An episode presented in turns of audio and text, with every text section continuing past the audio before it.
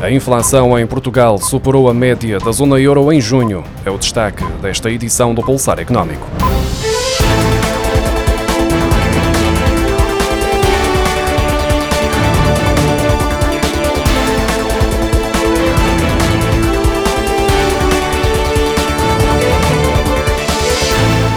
O ano começou com os alarmes a tocar devido à subida da inflação, mesmo antes da guerra na Ucrânia, depois de 2021 ter terminado com uma taxa de 5% na zona euro e de 2,8% em Portugal. Por cá, os preços não aumentaram ao mesmo nível de outros países, tendo em conta a recuperação mais lenta da economia.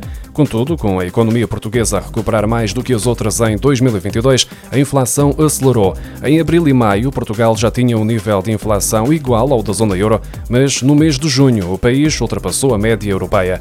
De acordo com os dados do Instituto Nacional de Estatística, em junho a inflação em Portugal atingiu os 8,7%, a fasquia mais elevada desde dezembro de 1992. A inflação harmonizada, ou seja, a que serve de referência para a comparação com os outros países, chegou aos 9%. A taxa de inflação na zona euro voltou a subir em junho, registrando um novo valor recorde desde a introdução da moeda única, há 20 anos. Em junho, os preços registraram uma subida de 8,6% nos países do euro, um valor abaixo dos 9% registados em Portugal. O preço de um cabaz de produtos alimentares essenciais aumentou 20,09 euros desde o início da guerra na Ucrânia, totalizando 203,72 euros. A pescada fresca, o salmão, o óleo alimentar, o frango e a bolacha Maria formam o lote dos cinco produtos que mais aumentaram desde 24 de fevereiro, com subidas superiores a 26%, de acordo com os cálculos semanais da Associação Portuguesa para a Defesa do Consumidor. A 23 de fevereiro, um dia antes do início do conflito, o cabaz analisado pela DECO custava 180 83,63 euros, enquanto, na passada quarta-feira, os mesmos 63 produtos foram vendidos por 203,72 euros, no que se traduz num aumento de 10,94%, ou seja, mais 20,09 euros. A dívida pública na ótica de Maastricht, que conta para a Comissão Europeia, aumentou 1.300 milhões de euros em maio para um valor recorde de 280.400 milhões de euros, de acordo com os dados revelados na sexta-feira pelo Banco de Portugal. Este acréscimo é explicado essencialmente pelo empréstimo de 600 milhões de euros concedido pela Comissão Europeia ao abrigo do Mecanismo de Recuperação e Resiliência. No primeiro ano da pandemia, a Segurança Social pagou apoios no valor de 76 milhões e 800 mil euros aos prestadores de cuidados de saúde. Quase metade deste valor foi pago aos prestadores privados de saúde em ambulatório, segundo a conta satélite da saúde, agora divulgada pelo Instituto Nacional de Estatística. Já no ano seguinte, em 2021, o montante de apoios da Segurança Social pagos aos prestadores caiu para menos de metade. O INE estima que no ano passado tenham sido atribuídos 34 milhões e 600 mil euros. A pandemia influenciou também a despesa em saúde. A despesa corrente pública terá crescido 11%, enquanto a subida da despesa corrente privada terá sido de 14,7% em 2021.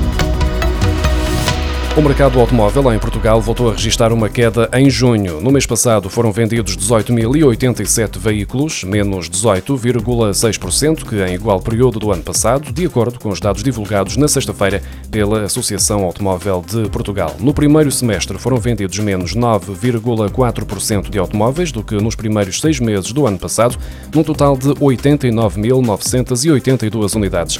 A Renault foi a marca que mais vendeu em junho, com 1.730 44 unidades, tendo regressado à liderança que ocupou durante mais de uma década. Ainda assim, vendeu menos 46,6% do que no mesmo período de 2021.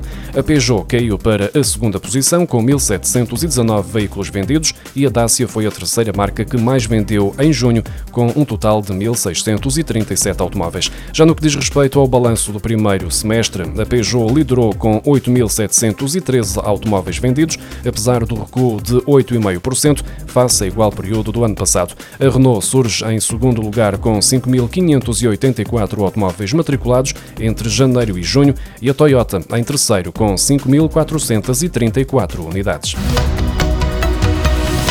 Gás de botija é a única opção para cozinhar e aquecer a água do banho para mais de 2 milhões e 200 mil famílias em Portugal, que estão a pagar o valor mais elevado de sempre por esta fonte de energia. Em fevereiro, antes da guerra na Ucrânia, cada garrafa de gás butano de 13 quilos, o mais usado pelos portugueses, saía das refinarias a custar, em média, 15 euros 73 cêntimos, mas o consumidor pagava 30 euros 16 cêntimos.